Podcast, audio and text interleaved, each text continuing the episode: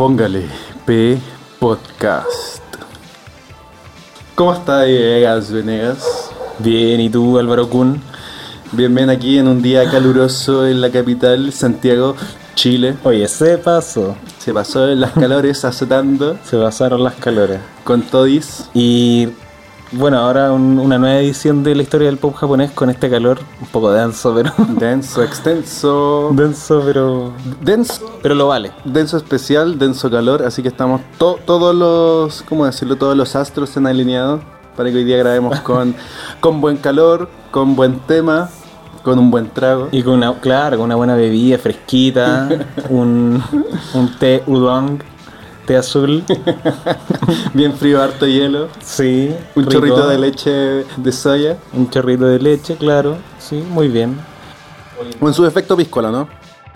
Tú, tú estás tomándote tu, tu clásica regalón noventero. Una bebida pero que no sabía que todavía existía y existe, pues. Pero existe solo la versión cero. No nos están pagando por esto. Vamos a censurar el nombre, pero es una bebida de pomelo. Navidad de pomelo. Además que existen otras versiones alrededor de Latinoamérica.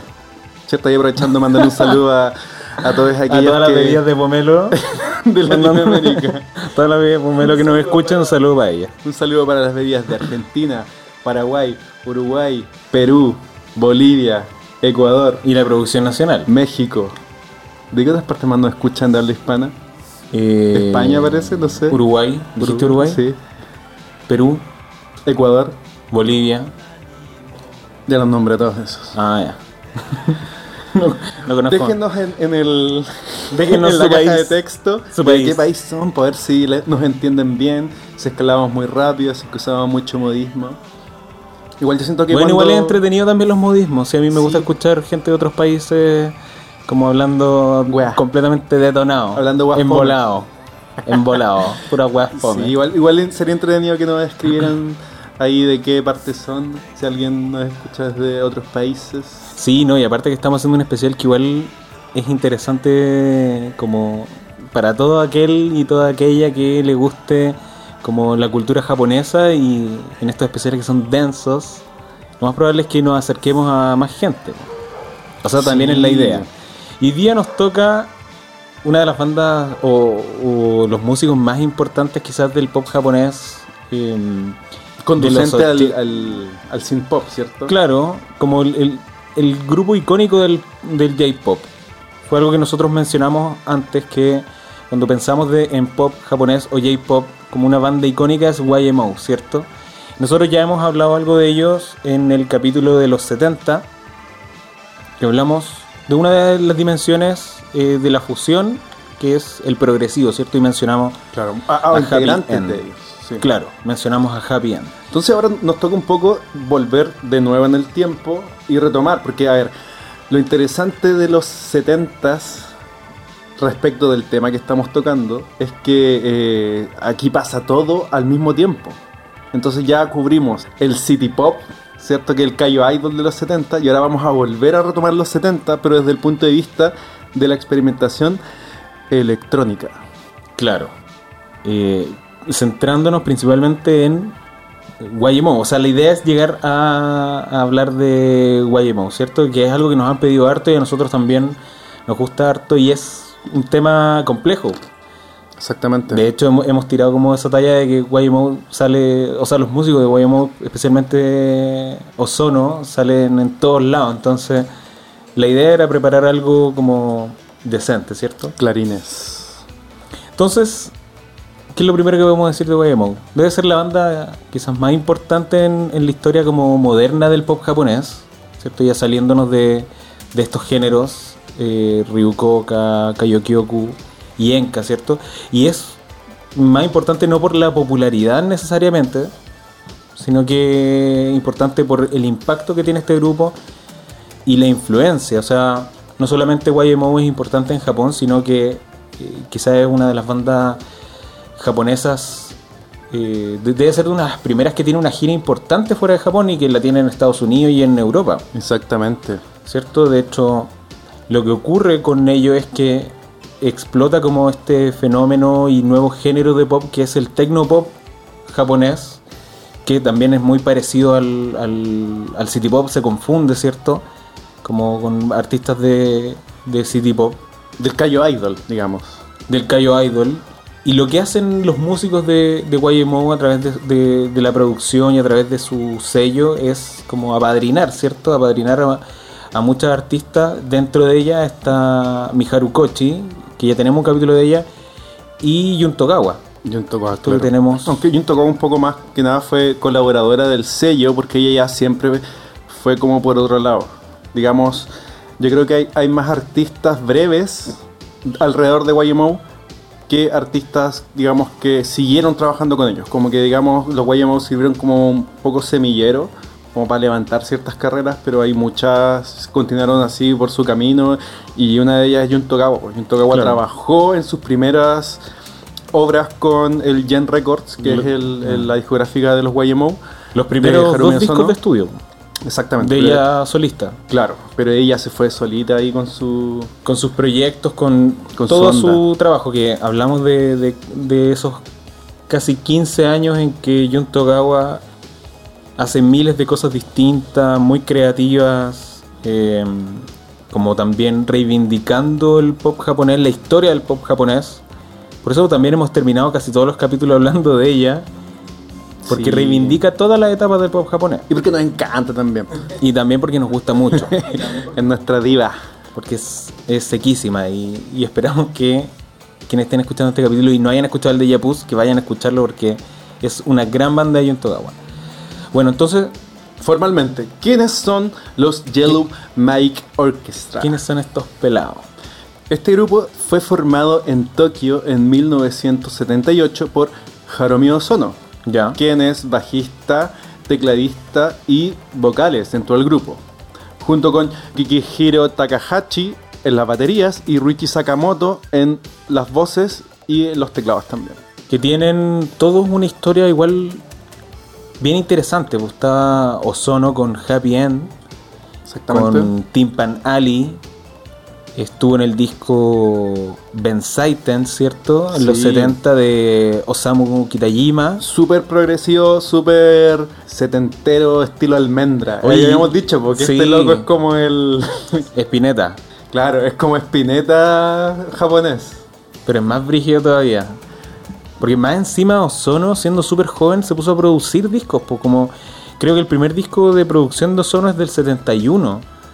Poquitos años después de, de terminar Sí, con pues, Happy Happy End. End, Oye, y tú mencionaste en, en los capítulos anteriores algo así como muy en talla igual. Que la música Ryukoka era muy parecida a la música que se escuchaba en el Titanic, en la película Sí, y todo eso. Ozono es nieto del único japonés sobreviviente Oh, en, en esta, en este accidente del Titanic. Mira vos. Mira, el único, es nieto del único japonés sobreviviente que estuvo en el Titanic. Ahí quizá el abuelito le decía, oye, aquí los cabros carreteamos. Eh, Te escuchamos, Te, te, escuchamos bailamos, Big Bang. te vacilamos, nos fumamos unos caños. En esa época. Acuático, así, pues. Mira, y también quiero recordar algo que tú mencionaste en el primer capítulo, y es que tú me habías dicho que lo que querían hacer los Yellow Magic Orchestra era eh, armar este proyecto de música electrónica y que fuese lo más japonés posible, Mm, ¿cierto? A pesar de que es clara, digamos, por biografía la, eh, el paralelo que se hace con los Kraftwerk, ¿cierto? Claro. Pero la idea que ellos tenían era hacer algo lo más japonés. sí. Yo creo que eso tiene que ver con eh, como las pretensiones de Sakamoto, porque Sakamoto te- tuvo una formación universitaria, entonces formación universitaria como músico. Claro. Entonces lo más probable es que Sakamoto haya tenido como harto conocimiento de música japonesa y la historia de la música japonesa. Y a pesar de que, de que YMO es una banda que podríamos decir de música electrónica, ¿cierto? Igual es- tiene harto de música electrónica experimental y que puede como estar bien emparentado con lo que estaba pasando en Alemania, ¿cierto? Con Kraftwerk. claro. Y que la- la- lo que ellos igual estaban haciendo eh, como a finales de los 70 era bien cercano también a lo que estaba pasando con David Bowie en los discos de Berlín. Sí. De hecho, yo te, te podría así, me podría, eh, me podría aventurar a decir que para la época YMO era una especie de, comillas, super banda. ¿Por qué? Aquí, ah, calmados, ¿por qué? Harumi Osono ya sabemos que tiene una trayectoria grande antes, ¿sí? Pero ese mismo año, el primer año o el primer disco de mm, eh, los Waymou, que es el homónimo, sale en noviembre del 78. Ya. Noviembre del 78. Tengamos eso en mente. Ese mismo año, un mes antes, Richie Sakamoto sale el Thousand Knives. Ah, que es un claro. disco súper importante de Richie Sakamoto y uno de los más conocidos. Sí, es como fundamental. Entonces ya teníamos a un cabro que estaba sacando cosas importantes.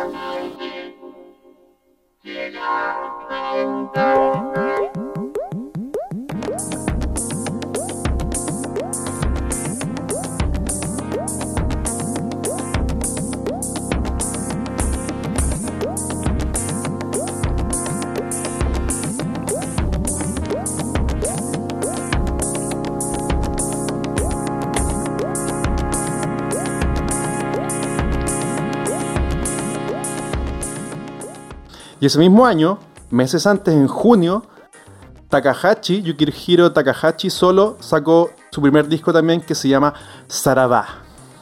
Oye, y, ese disco de Sakamoto, que es antes del primer disco de Waymon, ¿cierto? Sí, es como- sale un mes antes. ese es como el antecedente de esta reunión, pues, de esta super banda, porque Ozono contribuye en canciones de ese disco, po. Sí, Y además como, como datillo, como Harry Osono.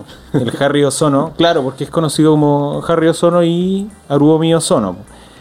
Eh, Sakamoto utiliza un microprocesador Roland, que es como la panacea en la nueva música electrónica de la época. po. Ah. Y mientras colaboran en ese disco, estos dos muchachos, Ozono y Sakamoto, nace la idea de eh, una banda instrumental de música disco. Perfecto. Mientras colaboran en Thousand Knives. Entonces, es- ese disco es como el perfecto antecedente de Waymo. Mira, ojo que yo no tengo idea de esto. No sé si ellos se conocían de antes, eran amigos del colegio. Pero en ese disco de Thousand Knives también está Yukihiro Takahashi y está como con un cargo bien, bien talla. Que es Fashion Coordination. Es decir, Ah, que los vistió. El, el- El pelado que los vistió. El- el que gestiona el palumbo. El palumbo, claro. El que le hace los visos. El que dijo, no, tú te pones esta chaquetita Armani, El que, el que se- Levi's, tenía las maquinitas perfectas para hacerle a cada uno su sopa y pilla. ponte el Manolo Bianchi, el Blanik. Sí, pues yo creo que aquí eh, ellos igual estaban como ya, o sea, obviamente, de hace rato que estaban tocando y se fueron colaborando entre ellos en lo que estaban haciendo solistamente. No, y deben haber dicho así como.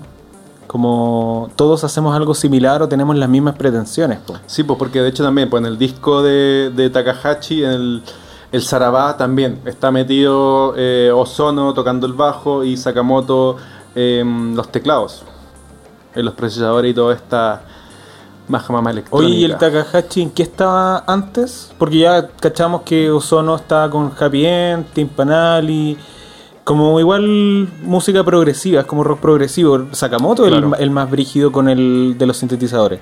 Él es como el que incorpora como el elemento experimental de música electrónica. Takahashi estaba con una banda igual media progresiva que era el eh, Sadistic eh, Mika Band. Claro, Sadistic Mika Band. Igual la banda nace como un proyecto de Ozono.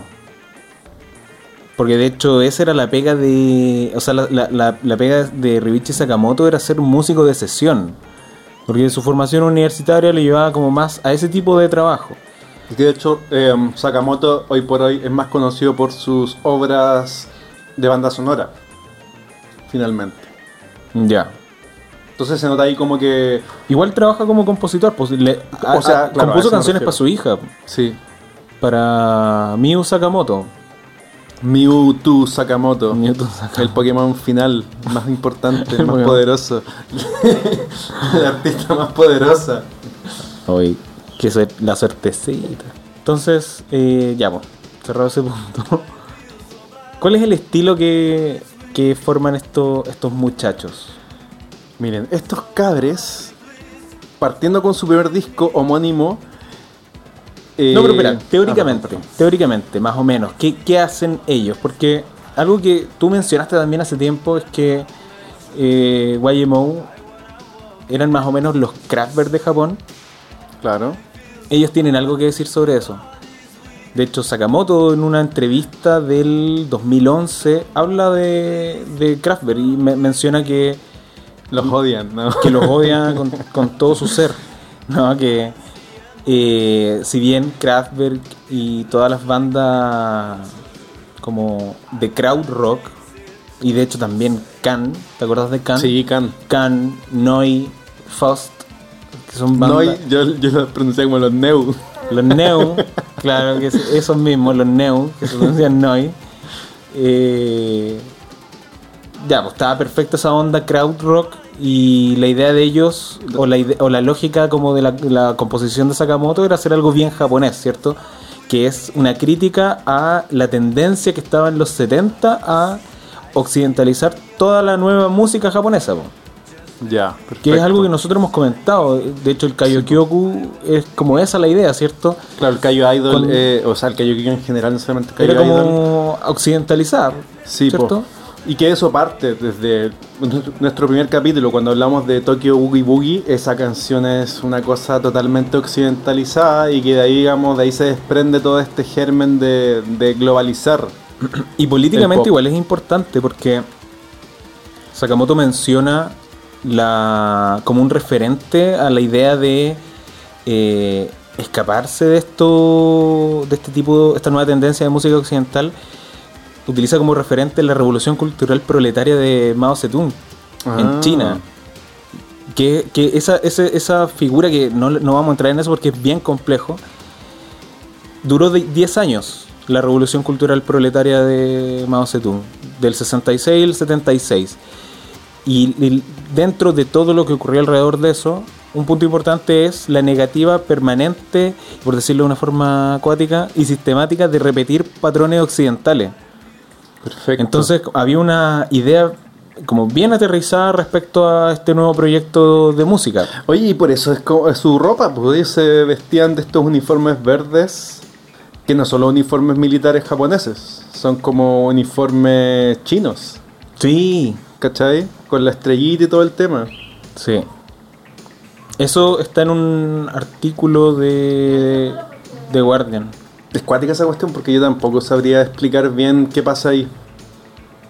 No, Pero algo tampoco. había revolución, pues, algo había- Así que en el fondo es que pensemos igual que la, la- el- lo que nosotros sabemos sobre un país es como la idea general. Si alguien te habla de Chile, Chile tiene a Piñera de presidente. ¿Qué sabemos de Chile que es un país largo? Entonces un país... si te hablan de Chile, te dicen a Chile tiene a presidenta Piñera.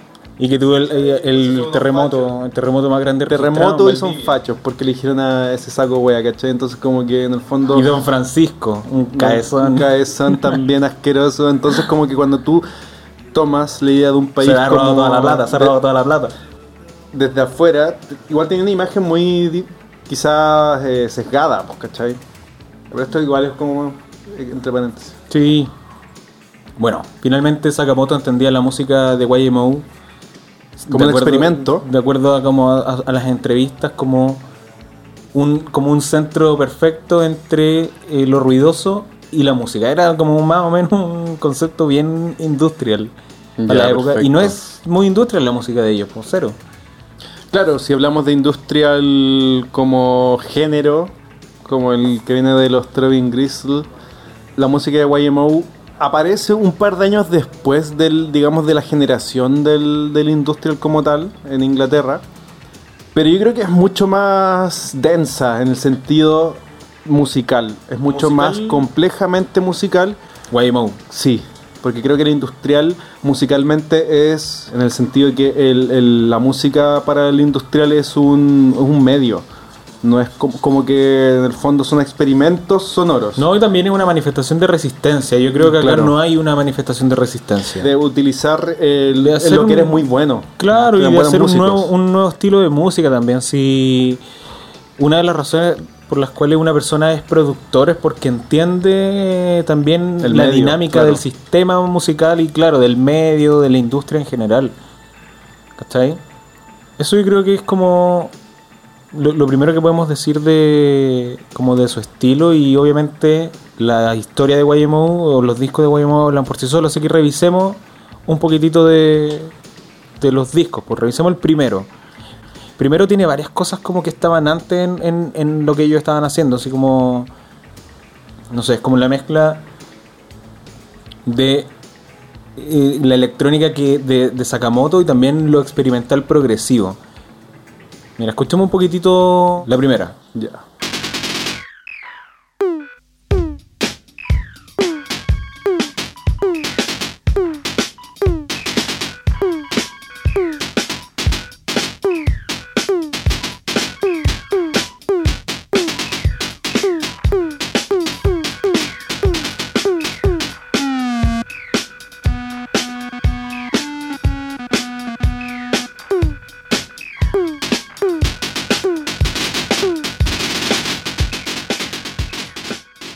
El disco parte con un tema que se llama Computer Game Theme of the Circus.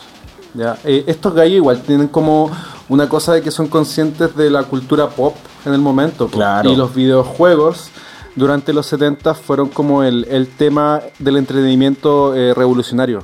¿cachai? Como que el entretenimiento electrónico parte con Space Invaders, con Tetris. Y ellos estaban conscientes de esto y lo toman como un elemento dentro de la música. ¿Ya? Ahí para seguir como con la canción Firecracker, que es como la primera canción como tal, entre una introducción.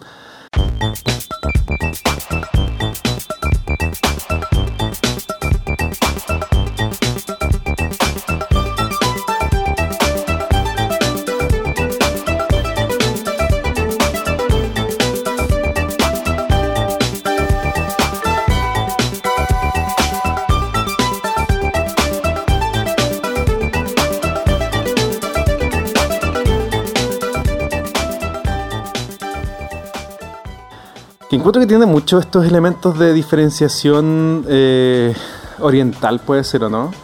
Sí, Y que, se, que pregnan caleta como en lo que uno entendería como música oriental, de cierta forma, ¿no? Sí, es verdad. Igual trasciende esta cuestión porque ¿Tú has escuchado la canción Loverboy de Mariah Carey? No. Escuchémosla. A ver. Vaya a ser un, un, un plot twist. Un plot twist. Escuchémosla. A ver, ¿qué onda esta weá?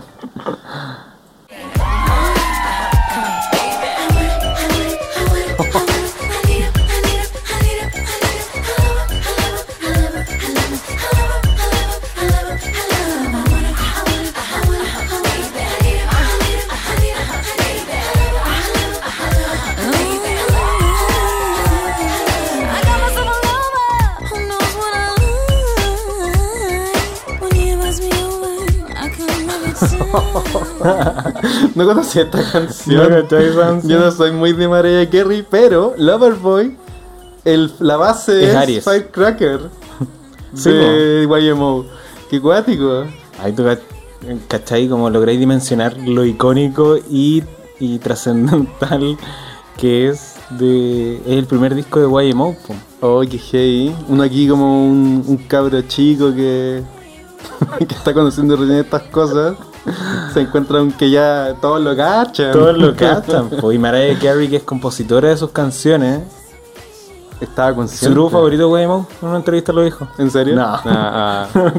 No sé. Pero además que le gusta. Bueno, hay otra canción igual de pop que se llama I'm Real de Jennifer López. ¿Ya? Escuchemos esa canción también. Me estoy, desayu- me estoy haciendo desayunar. Me da mucha risa que estamos hablando de YMO y ahora estamos hablando de Mariah Carey y Jennifer López.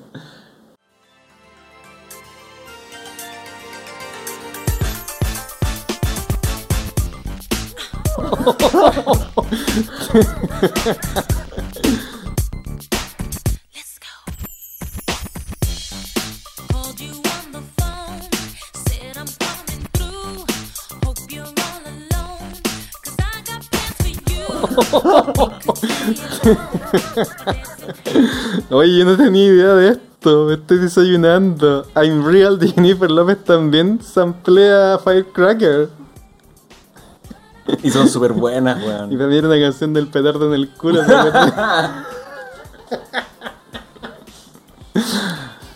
Pues mira, la, la canción Petardo la estaba petando, la está petando en los 90 en, en el pop de Jennifer López de María Sí. Carey. Oye, que heavy, no que te cachaba este dato. Yo debo decir que son mejores que las de Guaymou. No. O son distintas, pero son buenas, son súper buenas. Oh, qué buena. Estoy súper maravillado y como feliz. Estoy como. Es bacán saber estoy estas felizmente cosas, es esta maravillado porque- información. Sí. En todo caso, Firecracker es originalmente de un artista hawaiano que se llama Martin Denny. Es una canción del 59. Pero igual filo, porque sea, fue súper eh, influyente el tema de Guayamau específicamente, porque estas loquillas usaron el, el sampler de esa canción y no, o sea, directamente el sampler de Firecracker de Guayamau y no como la, el, la este mino hawaiano. Y de estas estas chiquillas, eh, Mariah Carey y Jennifer López. Sí, ¿Cierto? Bacán. Bacán, bacanísimo. Oye, eso con Firecracker, que es una gran canción. eh, y como que tiene todo. Nosotros hablamos siempre de los elementos. Esta canción tiene todos los elementos clásicos de una canción de Guaymou. Pero yo quiero destacar otra canción de ese disco, que es Cosmic Surfing. Porque siento que esa canción tiene como. o mantiene mucho de lo experimental progresivo que estaba con las bandas de Ozono.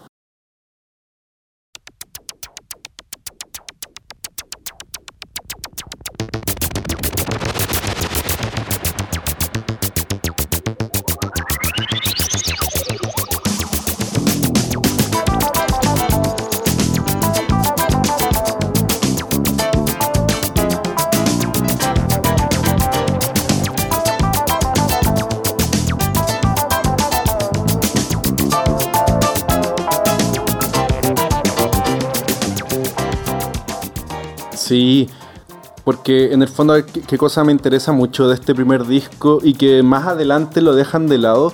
Es el tema de ser banda. Estos cabros, como que a diferencia de Kraftwerk, que los comparan caleta, tocan todo. Tocan la batería, tienen bajista, tienen guitarrista, tienen todo en vivo. y Kraftwerk eran cuatro viejitos ahí con, con su Metal Play. Metal Play. Es súper fascinante ver a Guaymou en vivo, eh, precisamente por eso, porque están todos tocando y tú cachai siempre que hay alguien encargado de los sintetizadores y que está súper nervioso, como, me- Claro. como tratando de ajustar bien con la canción. El más relajado es Takahashi, Que está con la batería y, está- y canta más encima. es el que canta bonito en el grupo. Porque los demás cantan más o menos feo. Takahashi es el que canta bonito. Y sabéis que, como un pequeño dato, cuando YMO se separa, Takahashi es el que más goza tocar canciones de YMO después como solista. Ah, Porque él es el que mejor canta las canciones. Claro. me gustan las voces de ellos, son súper especiales cada uno en, en su tono. Pucha, a mí no me gustan. No me gustan mucho. O sea, a mí me, gusta el, el- el- el- el sentido de diferenciar qué tan diferente cantan entre ellos. Ah, ya, claro. Mira, por ejemplo, con como un paréntesis, con Yumemiru Yakusoku, Ya, que es de sí, Ozono. de Ozono, sí. como en la original, el loco canta fome, po. Exacto. Cuando la canta Jun Togawa en Sí. Kyokuto Choca es otra dimensión. Le saca todo el juguito a la canción. Es buena esa, esa cuestión que tienen ellos, como que las composiciones son buenas. Ellos No, si son Ca- sequísimos. cantan bien o cantan mal, da lo mismo, pero las composiciones Sí. en sí están también ricas. Sí. Oye, de ese disco, del primero, tenemos Tong Pu también. Que eso yo creo que es como la canción quizás más importante, ¿no? Tom Poo creo que es de, las, de mis canciones favoritas del grupo. Puede ser porque fue una de las primeras que conocí.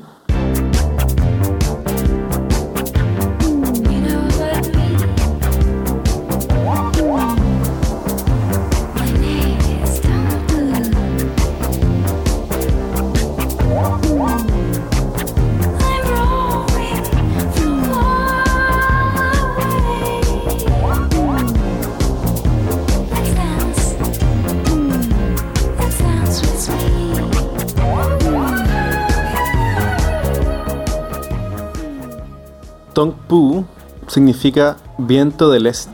Y es una eh, canción escrita por Ruichi Sakamoto.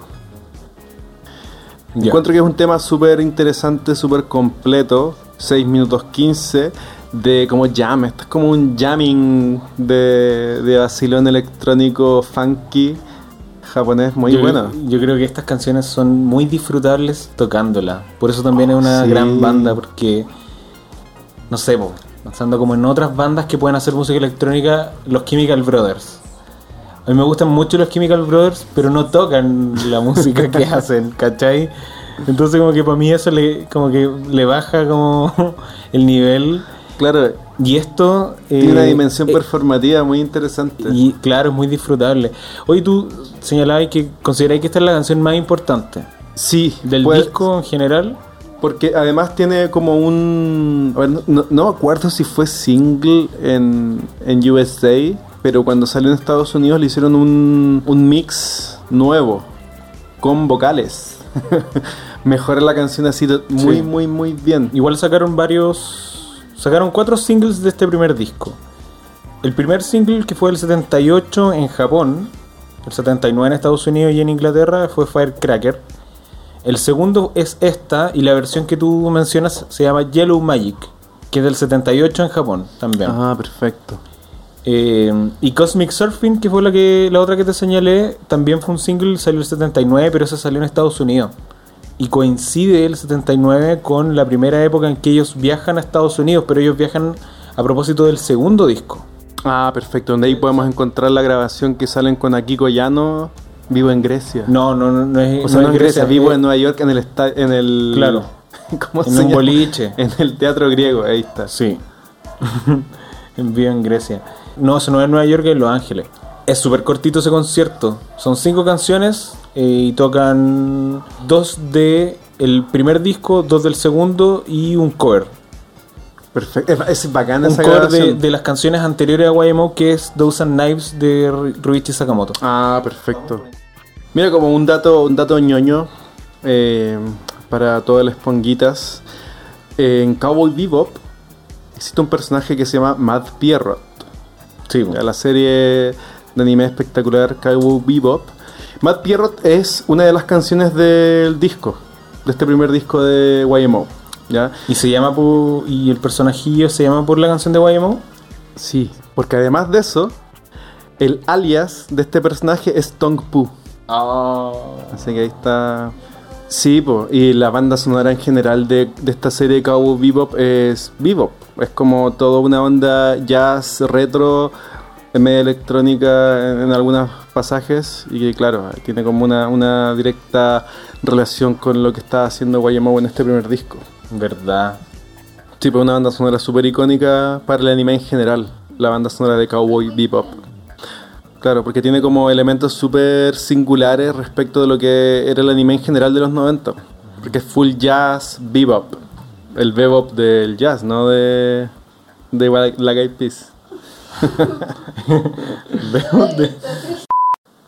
Hoy entonces es en este en estas épocas, 78-79, en que Akiko Yano se une a la banda. po. Claro. En, en- a finales de los 70 y principios de los 80. Y eh, eso es importante porque Akiko Yano igual es conocida no solamente por su carrera solista, sino porque eh, trabajó mucho con los músicos de YMO. Claro, eh, fue parte de la banda de Fue Guaymón parte de la banda y trabajó harto con los músicos.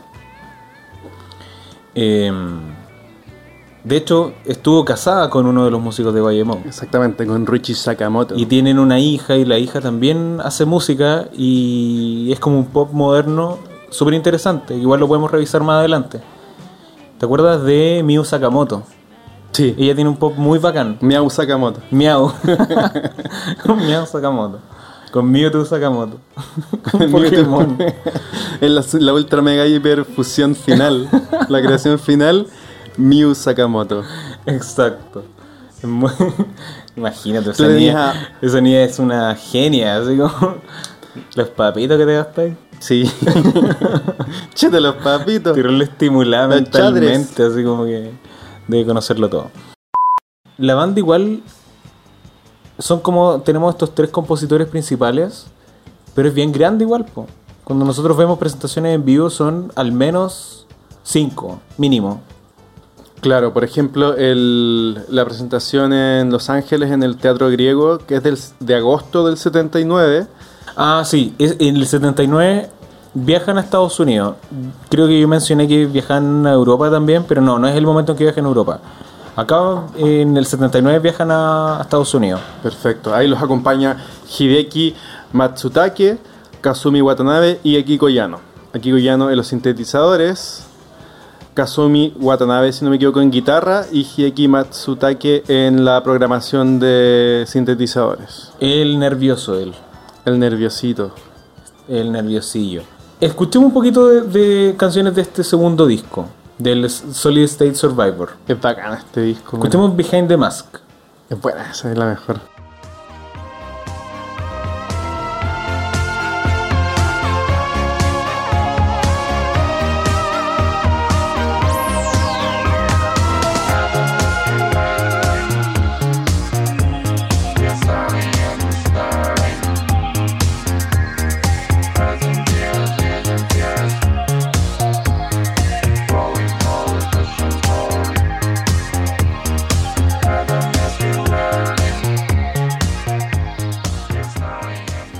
Esta canción Behind the Mask del año 79 sale de, eh, de Japón y llega a los oídos de Quincy Jones. Quincy Jones. Quincy Jones, productor, compositor de Motown, Motown Records. Motown Records. ¿Y qué es lo que hace Quincy Jones? Se la presenta a el clásico funado MJ para Cuaco Yaco, ¿no? ¿Cómo era? Waco Yaco, Yaco X, Yaco, Yaco X, X. para eh, incorporarla al disco Thriller. Perfecto. El año 82 se la presenta y le gusta a Yaco X, a Waco. Me da risa que el Waco está como llorando, con los ojos así así como brillante y dice así como es muy feo que me digan Waco Yaco porque yo no estoy loco y la weá. Pero nosotros somos Warrior, así que No, Warrior. Así que le decimos Waco Yaco. Y le gusta y hacen la canción Behind the Mask el mismo nombre eh, y pretenden sacarla para el disco thriller. Pero ¿qué es lo que ocurre? Se la presentan a los gallos de YMO y les gusta, les parece como una buena versión, una buena canción, con voz y todo. Y con todo el estilo rhythm and blues de la época. eh, pero por una cuestión de derechos no pueden meterla en el disco. Y se queda ahí hasta el 2009. 2010. 2010 queda como guardadita y la sacan como en, en los discos póstumos de, de Waco. Yaco X. De Yaco X. Interesante eso, pues, porque Sí, sí. ocurre en la misma época, a diferencia de Mariah Carey y Jennifer Lopez, que reviven, o no, no reviven, pero traen a YMO en los 90 y lo, lo suman a, a esta como nueva generación de música pop. Sí, qué, qué bacán esa, esa unión, ya que como estamos encauzando todo esto al J-Pop, ya tenemos aquí unas referencias del pop occidental en Mariah Carey, en Jennifer López Jennifer Aniston, Friends. y en Jaco X. El, el año 1980 sacan el disco Multiplies, que no es un disco de estudio, sino que es Es una versión de Solid State Survivor para el mercado occidental, una Ya. cosa así. es a propósito de este disco que viajan a Europa. Es Perfecto. importante destacar esto porque siendo una de las bandas más, más importantes del pop japonés, eh, se hacen muy populares fuera de Japón. po. Es difícil que una banda tan popular en Japón se haga popular al mismo tiempo fuera de Japón. po. Sí, de hecho la historia del pop japonés es una cosa prácticamente inédita. Como por ejemplo a Chile, grupos J-pop que hayan venido. Metamos en el saco ya que hablamos de, de las bandas que están dentro de la industria. Tendrían que ser Festival bandas como, como Visual K. Ah, ya. El Festival de Viña. Claro, ahí como que podemos devolverle el respeto que se le perdió al Festival de Viña hace muchos años. Y es que en la competencia internacional cantantes japonesas fueron y cantantes de Enka. Cantantes de así- Enka, sí, y po. cantantes de Enka de verdad, así for real, true. De estas que van con el kimono y que son más intensas que la chucha. estuvieron en la competencia internacional y es muy emocionante ver esas presentaciones en vivo que están en YouTube. Creo que hay como cinco versiones de distintos años de presentaciones de artistas japonesas y la gente las recibe con mucho respeto. Sí, es verdad. Eso es muy, muy bacán porque eh, este gallo Antonio Bodanovich presenta a Japón y la gente grita y de hecho Antonio Bodanovich siempre se ríe, es como, como un momento de emoción de todo el público. Y eso es muy bacán porque además son puras canciones súper bonitas. Mi mamá, Que están en japonés todas. todo en japonés, Sí, mi mamá recordaba esas presentaciones cuando le, mo- le mostré como llevándola para el trabajo. A A, mi Harukochi. así puse la música en el auto llevándola al trabajo. Y así como, ay, me acuerdo que en el Festival de Viña hubo unas cantantes japonesas y cantaban tan lindo. Entonces como que igual creo que marca un punto importante en la historia del pop japonés en relación con Chile. Que fue que eso se perdió. Sí, es que se super perdió porque era en el contexto de la competencia internacional, po. No era que estaban como eh, presentando o trayendo a un artista popular, sino que era la competencia internacional del Festival de Viña y estaba entre los participantes de Japón. Es bacán verlas porque eh, era muy, muy, es muy bonito ver el respeto con las que se reciben y las canciones que cantan son muy bacanes, son súper intensas, eh, es buena música japonesa pop. Ah, y es, claro, eh, lo más bacán creo yo es que no son canciones como típicas canciones de un grupo o de música extranjera, así como si fuese una cantante gringa, sino que es el enka de Ibari Misora, por ejemplo, en el Festival de Viña. Claro, totalmente contemporáneo. Entonces, esa weá es maravillosa. Sí, Creo muy que es muy Ahí- bonito y les recomendamos que revisen eso, que fue un gran paréntesis merecido en este capítulo de YMO.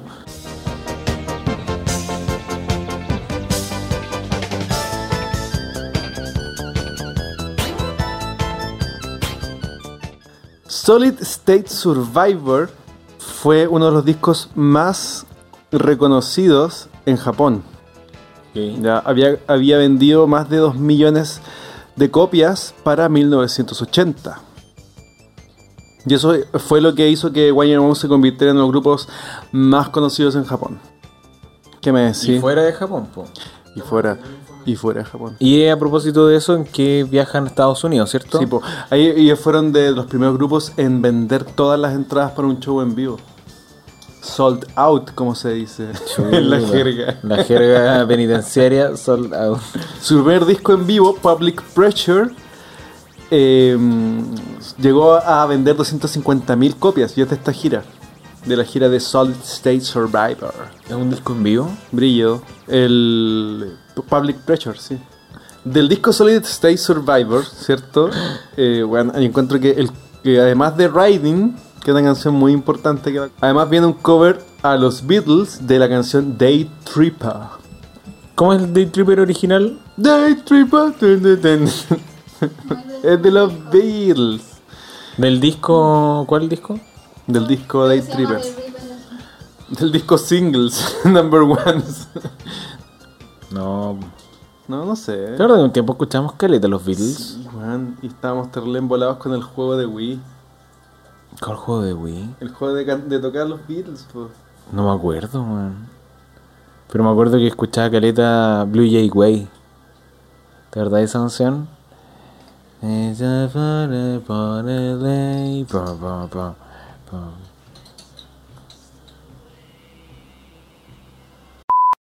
El Cobra Day Tripper es una, una reconstrucción electrónica que es muy genial.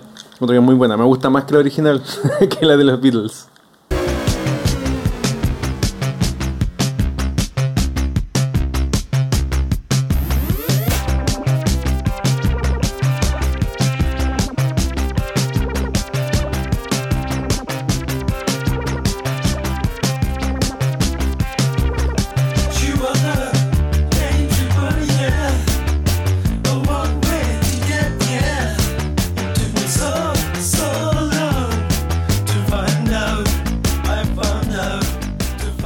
Totalmente. Diferente, no tiene nada que ver. Es total y completamente electrónica, sintetizada. Perdona que te diga, pero es una buena canción, pero nada que ver. po. Ahora imita, imita estos locos. Es lo mismo. Pero es un, es un buen un buen cover en cuanto Un buen cover, sí. Eh, Esa parte en que hacen el puente, ¿cachar?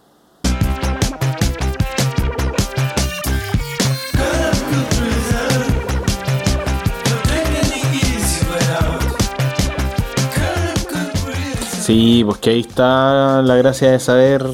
No, bueno, en todo De hacer caso. música. No, eh, es que no. Creo que los Beatles con YMO igual pueden estar como cerca del. como estar en en el, en el mismo alto, eso quiero decir. Mm. O en la misma posición.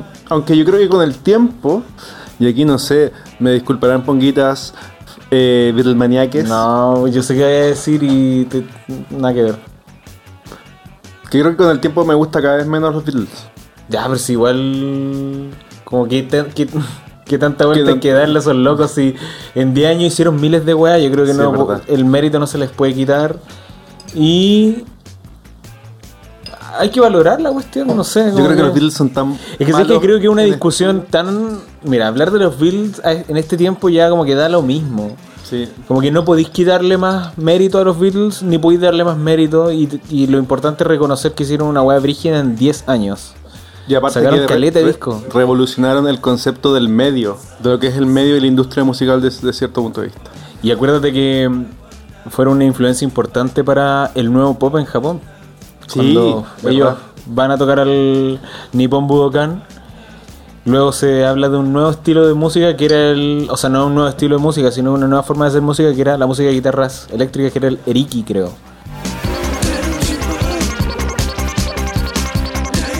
El siguiente disco de eh, YMO es lanzado en 1981 y se llama BGM. ¿Qué significa BGM? Background Music, música de fondo. Ya, acá hay varias canciones bien interesantes. Por ejemplo, One Thousand Knives.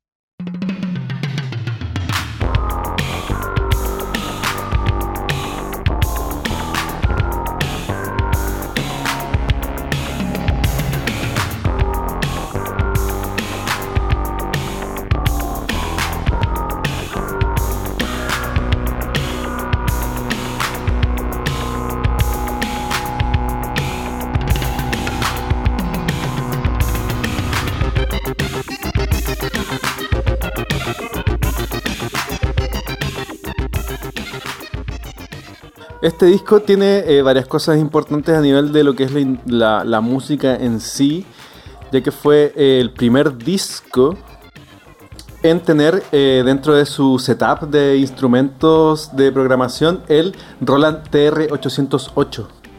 Ya, que para los panguitas más eh, musicaleres, TR-808 es una eh, caja de ritmos muy importante para la música ochentera, junto con la TR-909, que es como la más popular.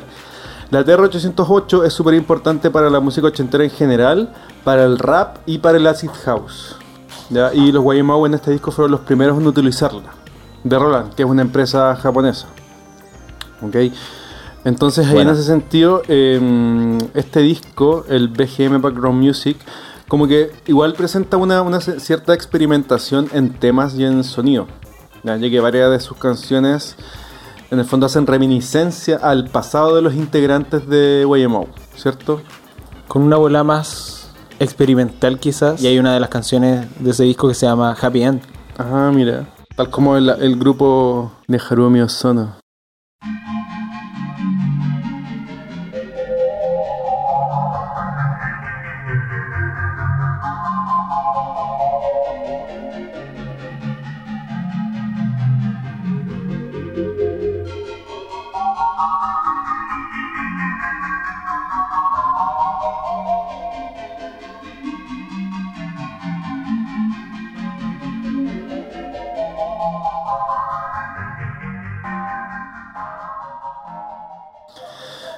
Este disco para mí uno de los más, quizás, em, ¿cómo decirlo? Que están en, un punto exacto entre el camino del- de lo que estaban haciendo anteriormente, que era eh, una cosa más de banda, algo más electrónico en sí.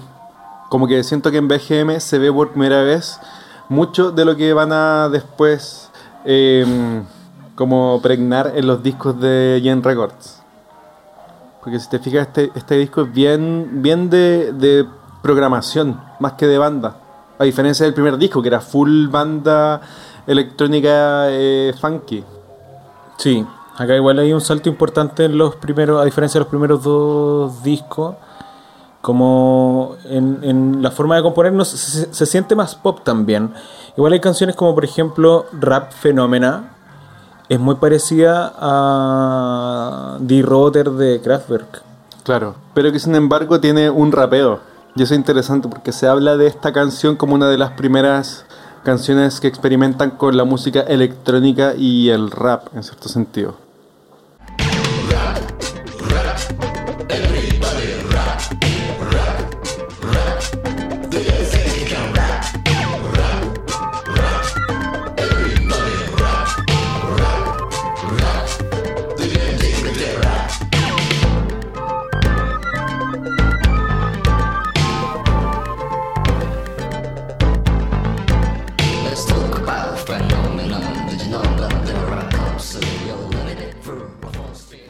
Igual es antecedente porque en el fondo el rap era un género que como industrialmente al, al 1981 estaba recién empezando, como que era nuevito.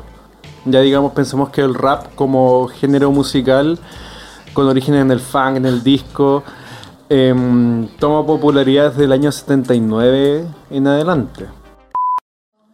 ¿Te acordás de hacer eje? Sí, Ah, ya, el original, po. Es No sé cuál es el original. Weón, hacer eje orígenes. Hacer eje original. Spanish version. Hacer eje. Hijas del tomate. Las ketchup. Esta canción es como la de las ketchup. The Ketchup Song hacer eje. Loco, las Ketchup. A la mierda que me acordé. primer disco es Hijas del Tomate.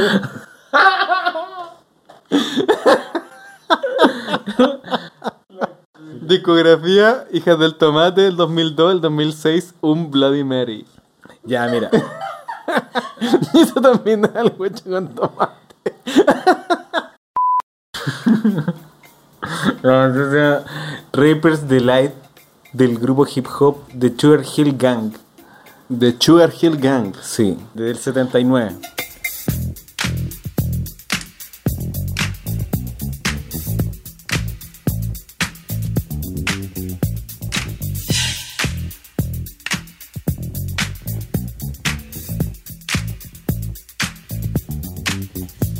I said it, the hip it to the hip hip hop. You don't stop the rockin' to the bang bang boogie. Say up jump the boogie to the rhythm of the boogie to beat. Now what you hear is not a test. I'm rapping. Claro, la Eh. canción eh, Rappers Delight de Sugar Hill tiene una, una línea de bajo icónica. Que es de eh, Queen. Another One Bite the Dust. Ah, pero yo encuentro que esta, la versión rápida de Reaper's Delight es como icónica desde otro punto de vista. po, Del punto de vista de las ketchup. Como de las ketchup, sí, la hija del tomate. Oye, que hey, y así estamos como. Cachamos la, la ondita de estos YMO. Que lo in- interesante de este grupo es que no solamente es importante como dentro de, de la música de autor, en el sentido como de, de, ah, claro, los busquillas que les gusta y la música alternativa, rara, y en el pop japonés tiene a YMO. No, pues YMO también fue súper influyente a nivel mundial, ¿cierto? Y eso es lo más bacanoso. bacanoso.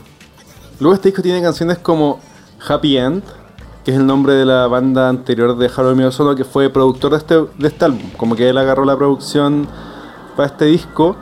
Y siento que eh, este disco Background Music igual tiene harto de, como te decía, de auto recordarse. ¿Cachai? Como rememorar su carrera anterior. Y, y este es el, penúltimo, la penúltima era de, de YMO igual, antes de separarse. Así que interesante como este yo encuentro que es como un pináculo en el sonido donde se separan, digamos, la- las hélices, los caminos de YMO. En el disco igual todos van componiendo. Por ejemplo, Ballet, la primera es de Takahashi.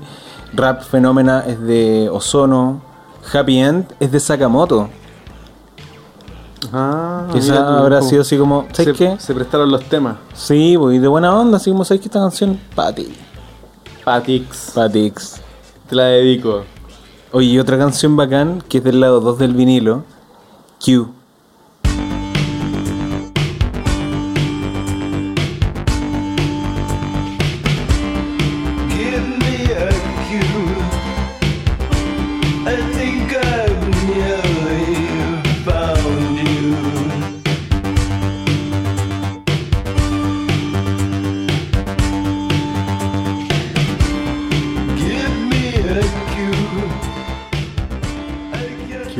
se pronunciaría eso? Q. Cuá. Cuá. Desca. ¿Sabes qué, me- a cu- qué canción me recuerda? A But Not, But Not Tonight de, de Mode. Oh, sabes que te, te iba a llevar a ese lado. Porque de hecho, eso es lo que estaba diciendo. Siento que este es el pináculo de un sonido donde aquí se genera como esta onda del synth pop en el. en lo que es el city pop. Y estas canciones como Q o Q tienen esa onda. Sí, ¿Sabes tienen todo lo icónico del synth pop eh, de la década. ¿Sabes qué me recuerdan este tipo de sonidos y que también son circundantes a nivel de, de épocas? A Letan Bulu. Uh, La canción Norma- Normalizo. Pero igual es muy city pop. Sí, po. Escuchémoslo un poquitito y comentamos.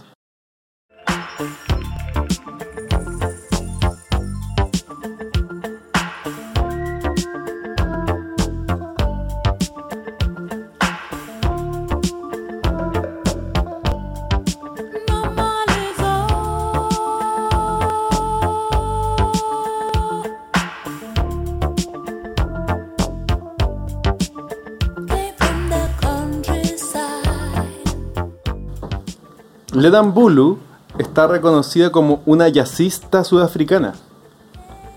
¿Ya? Y que dentro de su discografía, por ahí en el año 85, dentro de todo el, digamos, el boom del synth pop, se saca este disco que se llama Sweet Juju, donde viene esta canción espectacularísima que es Normalizo. ¿Ya? Ella en ¿Y general, fue, fue popular eso? ¿Sabéis que ella en general es más conocida por su jazz que por este tipo de música? Aquí como que se, se le soltaron las trenzas. Sí, pues. Ella se radicó en Estados Unidos en los 60.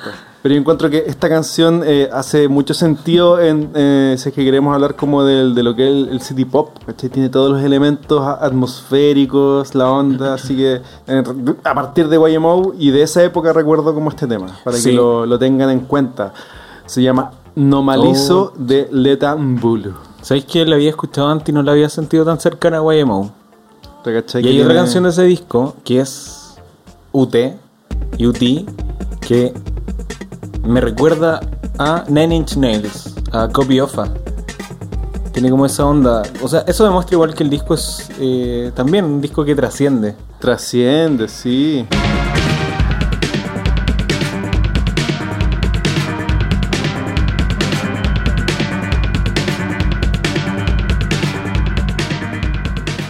Sí. Es- Este disco es súper bueno. Yo encuentro que no es mi favorito de YMO. ¿Ya? Mi favorito está más adelante. Pero creo que debe ser mi segundo favorito. Tiene canciones muy.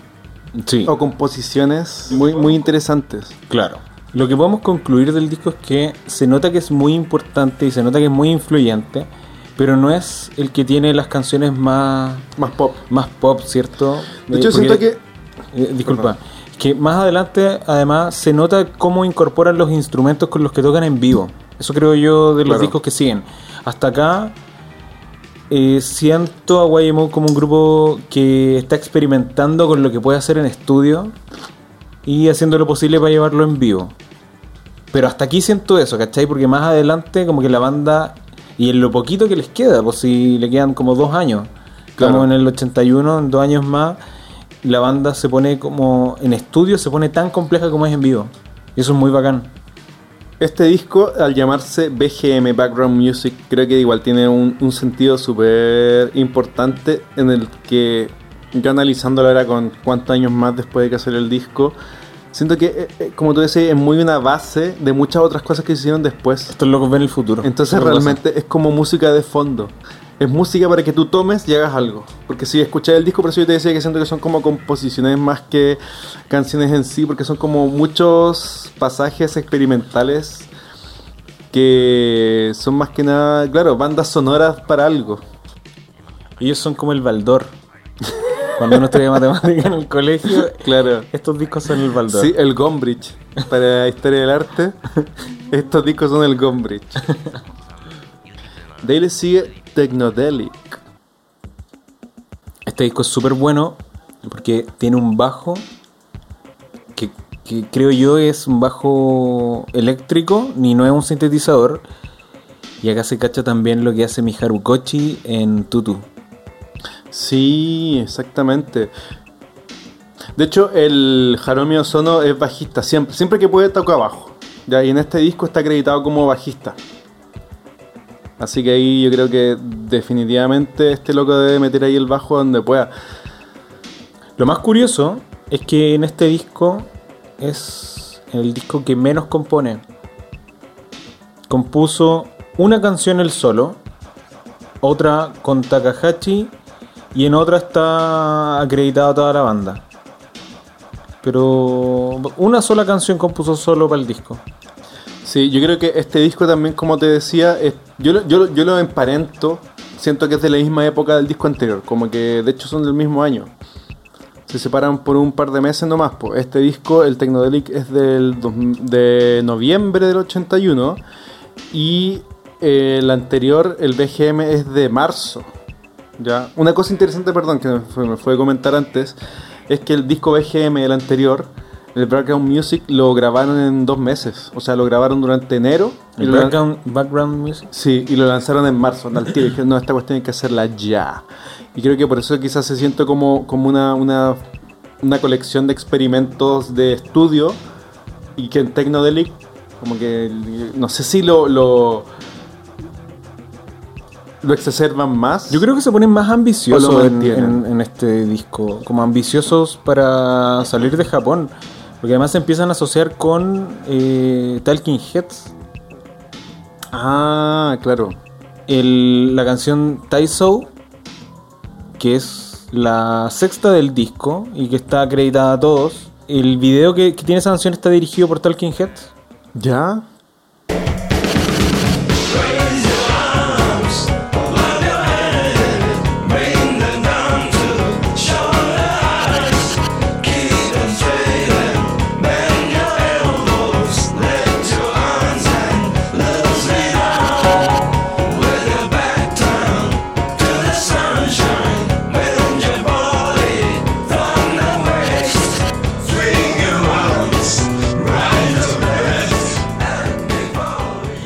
Esta canción es también de las más conocidas y encuentro del grupo. Sí, pues buenísima. Esta es una, yo creo que de las primeras canciones, eh, digamos, del, del grupo de cierto punto en tener más, estar más emparentados con el disco, digamos, Naughty Boys, que yo creo que es el pináculo de lo, de lo que llamamos, como el pináculo de los discos eh, City Pop. Además se parece harto a la música de Akiko Yano.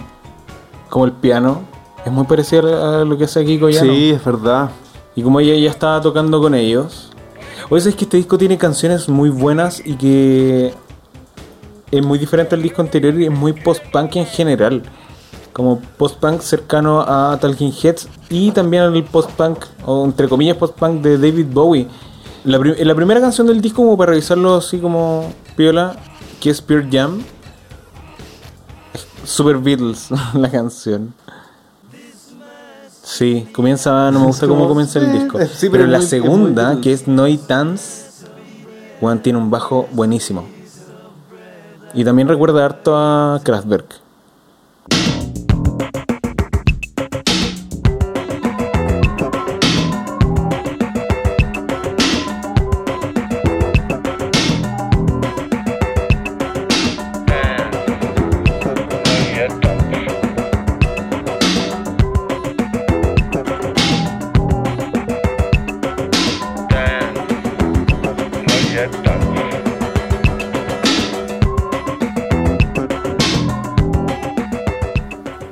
Bajo tiene que ser de ozono. Ah, sí, pues lo que te iba a decir es que a, a este momento, eh, eh, Ruchi Sakamoto está terrible pegado. Ruchi Sakamoto, David Bowie y Akiko Yano ya se conocían. Ah, claro, por Furio. Weón, en Happy Birthday Mr. Lawrence. Eso, sí, es Furio. ¿Se llama así en dónde? Tocopilla. ¿De qué año esa película? Del 81, creo. ¿Se habrán conocido en ese momento o habrán tenido algo de antes? Es del 83 esa película. Furio. Furia. ¿La has visto? No, la tengo, pero nunca la Es como una película homoerótica. Sí, pues sí, cacho que eso es como lo, lo importante. Bueno, y sale David Bowie, Richie Sakamoto, Takechi Kitano. Ese weón de David Bowie las hizo todas, hasta cometió delito el hombre.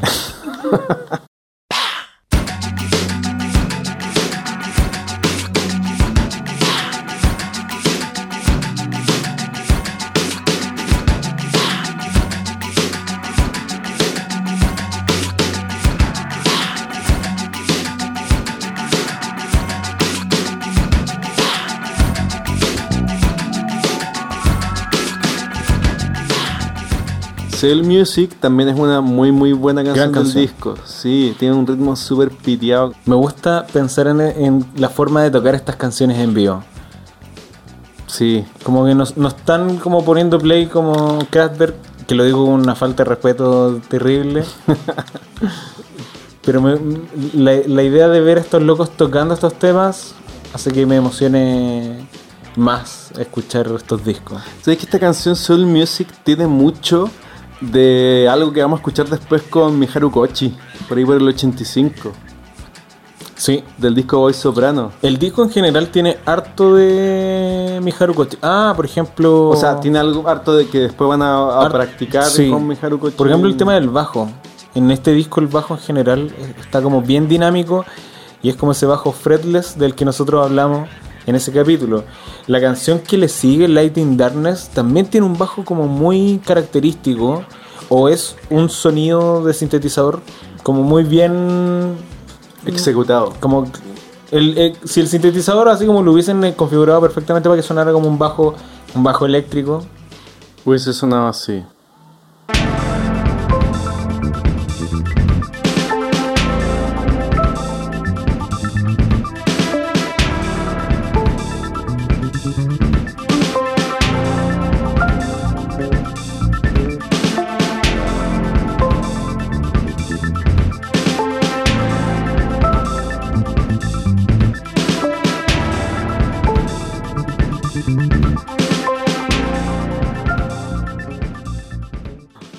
Entonces Light in Darkness es un pasaje de 3 minutos 40 instrumental donde se presenta también una composición magistral realizada por Takahashi y Sakamoto. y están esos elementos que tú comentabas, pues el bajo, bien pulento, pero que sin embargo no estuvo metido en la música o sono a nivel de créditos. Pero sí sabemos que él eh, eh, grabó tocando el bajo. Sí, esta canción de quién es? Es de, de Takahashi. Y Sakamotos. Takahashi que ya acá está cantando más. Sí, pues. El que más canta. Por eso además se siente que las canciones son como de un pop más ochentero todavía. Exactamente, especialmente en una canción que destaco de este hijo que es Ki, la canción 8. Y sabéis que el pop de, estos de este disco y del que sigue es bien parecido al pop de Adrián Belú en King Crimson. Sí, tenés Como toda que la esa razón. misma onda, como que se cacha que es música súper virtuosa, pero a la vez logran hacer un pop muy ochentero. Como bien adaptados. Sí, No se sienten ni, ni como Muy avejentados, ni Claro. tampoco como una weá de otro mundo. Creo que están súper bien en la época. muy bien manejado. De hecho, yo creo también, como que co- comentaba en mi mente conmigo mismo, que aquí es una también, una canción importante, pinacular en el sonido que pueda tener Gen Records en general.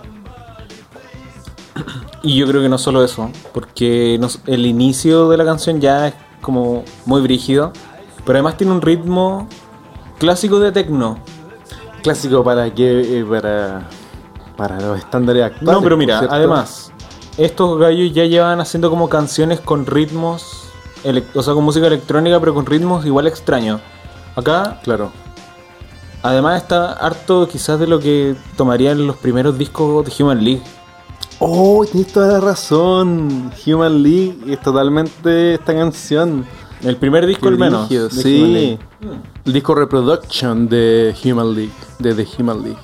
Empire State Human, por ejemplo.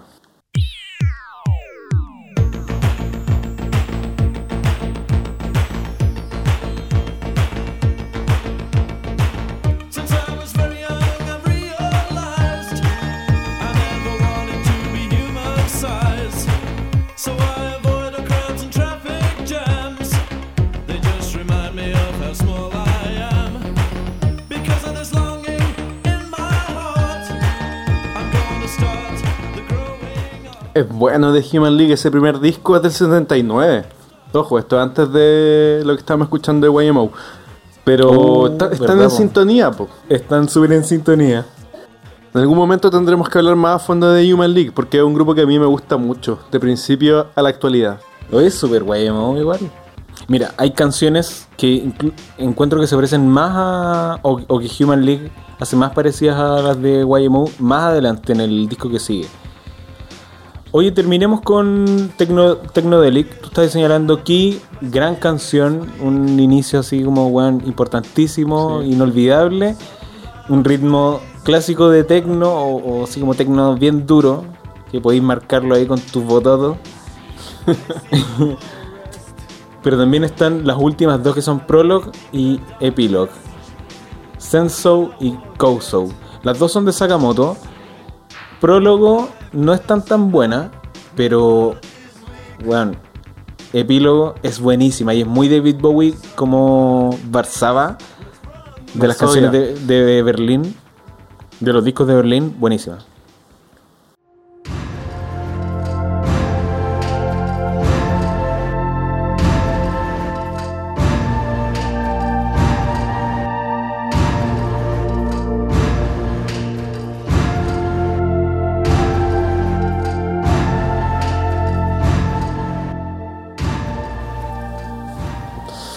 Se parece caleta a Varsovia o a Subterraneans de David Bowie. Yo no cacho tanto esta onda. No me... No es que sea muy buena, No pero no, si no te tiene que mover tanto. Weón, pero es del 78. Sí. Yo creo que ahí tú te estás como perdiendo en que esa weá pasó muy antes que todas estas cosas. Ah. Cinco años, cinco años antes de esto pasó Es esos discos. Luego, dos años después, eh, lanzan el disco que, como comentábamos anteriormente, es la definición del city pop, eh, tecnopop, que es Naughty Boys, del año 83. Chicos cochinitos. Chicos cochinitos, habíamos hablado de este disco con Miharu Kochi, por cierto. Sí. Entonces, el 83, en julio del 83 sacan Naughty Boys, que es quizás el disco más conocido. Este ya no es tanto electrónica experimental, sino que es directamente el techno pop de los 80 en Japón y que se confunde con el city pop, como decís tú. Sí, yo creo que ellos dijeron ya, hemos producido hasta ahora sus buenos temas, hemos grabado nuestras locuras. ¿Qué tal si hacemos ahora un disco pop? Un disco popu, un disco Un disco Idol, popusu. un disco popusu. Ya, porque a este momento em, ya habían habido producciones importantes del city pop, techno pop, em, anteriores. Ya de ahí vamos a comentar, Sí. pero por ejemplo a esta fecha ya estaba eh, Yuko Kanai. Había sacado su primer disco. Y que Yuko Kanai después la coverea eh, Miharu Kochi, le hace un cover. Ya, pero ahí vamos a Sí. llegar a hablar de esta Oye, esta primera canción, eh, la música es de está acreditada a todos ellos, pero la letra no es de ninguno de ellos. Es de Takashi Matsumoto.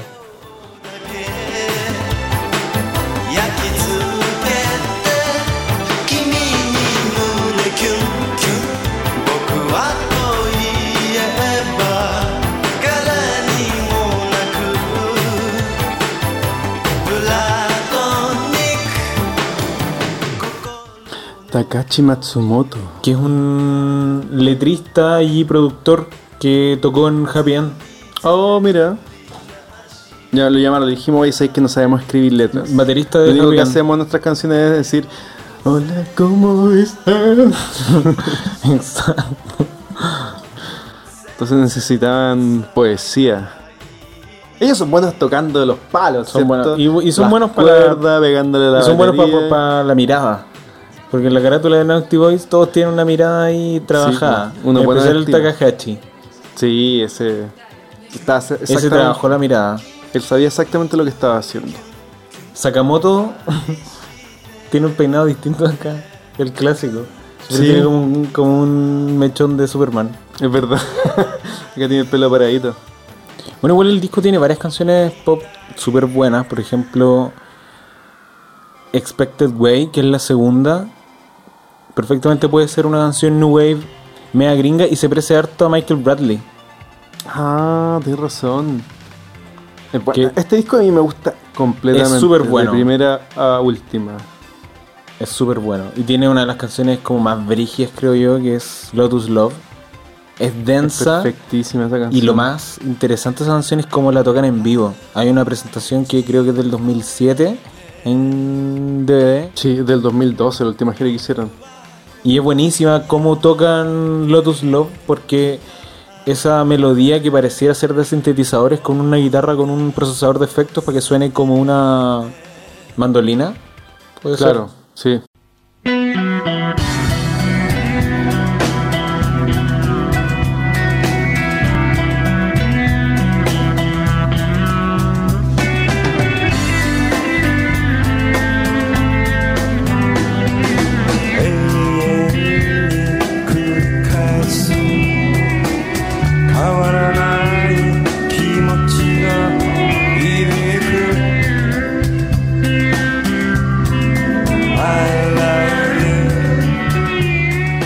Ese show al que tú haces alusión es de la última gira que hicieron en el 2012.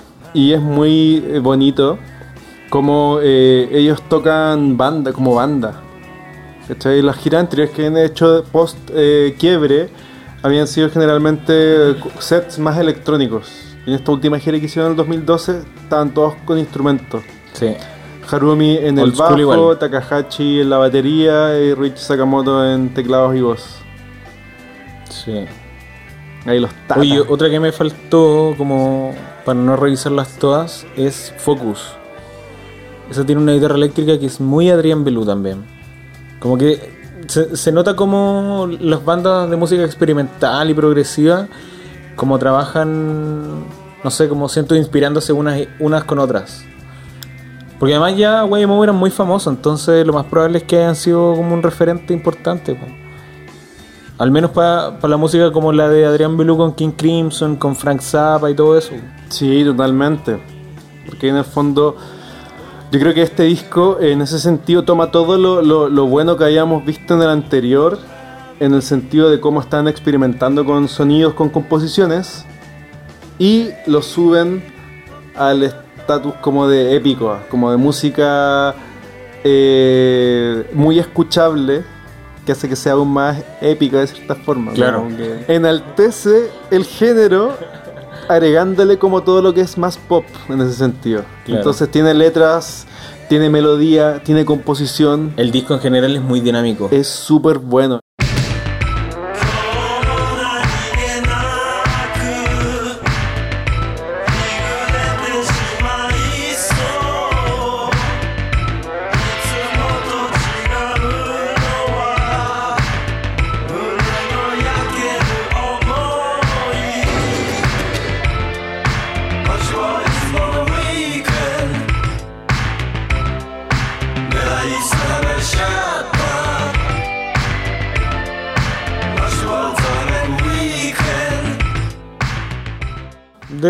Debe ser el, me- el mejor. Hay como. Es difícil que encontré una que no que encontréis mala, porque además tiene harto como de eso ochentero de, de David Bowie, por ejemplo. Incluso tiene cosas como las de Never Let Me Down de David Bowie. Eh, Es bacán esa canción. No, pero del disco Never Ah, Let Me disco en Down. general ya. La última de- del disco de, de este Naughty Boys. No, no, no. La primera del, del lado 2, que es You've Got to Help Yourself. Tiene harto como de, de esa onda de finales de los 80 de David Bowie. Y bueno, el disco tiene otras canciones como Ongaku, que es como yo creo que una eh, de construcción, reimaginación de. De lo que hacían antes. de, on- de, de Nkaku, de Entaku, de mm, Kraftwerk. Es similar. Sí,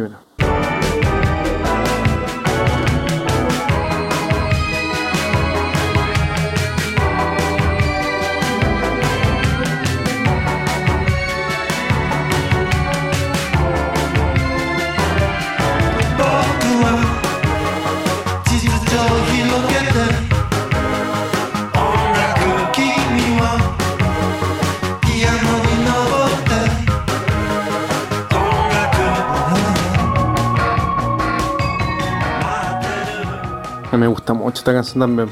Ese solo que tiene con guitarra y sintes. Buenísima. ¿Te fijas? Es como que eh, quien lleva el, el solo no es la guitarra, sino que es el teclado, el pa pa pero de fondo suena una guitarra haciendo unos pasajes así muy bacanes. Ah, pero es un sintetizador. No es una guitarra. Es una guitarra, es la guitarra del otro loco. No, perro. Bueno, no, perro. sí. Mira, Perro. busquémoslo en vivo. Perro. En vivo de más que sí. En estudio no, perro. No, pero brother, la estaban haciendo para eso. Perro, perro. No, es un sintetizador.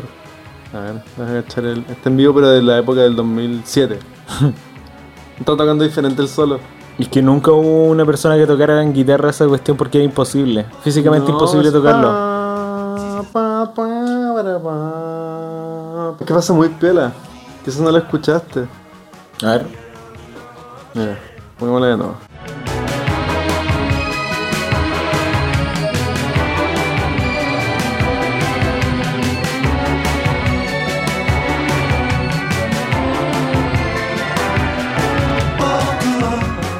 Es un sintetizador.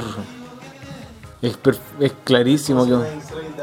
Tú te lo imaginé con un solo guitarra, pero nada que ver. Oh. Pero está bacán, es pulento. pero no lo es. ¿No es una guitarra? Es un Casio. En My First Sunny. De esta época está el Live at Budokan de YMO, donde es un show, eh, creo que se centra en este disco, creo que fue antes de la época del service, ahí no sé, pero eh, es una gira que está en video, la pueden encontrar en YouTube y es bacán. Como toda la, banda dura una horita más o menos. Luego de Naughty Boys, Ya. lo que hacen es que sacan a final del mismo año, Ujú. sacan Service y es como una especie de experimentación conceptual donde hay poquitas canciones como tal. Es como un, un set de drama vocal, canción, set. Ay, pero las canciones que tiene así como. Siguen harto la línea del disco anterior, son bien pop. Las que Sí, tienen po, sí. como voz y todo. Por ejemplo, Chinese Whisper es muy clásica pop que perfectamente podría haber estado en el disco anterior. Eh, Itchin Dancing, que es como un remake de, de You Got to Help, también es super pop. Sí. Eh, The Madman es muy Miharu Kochi.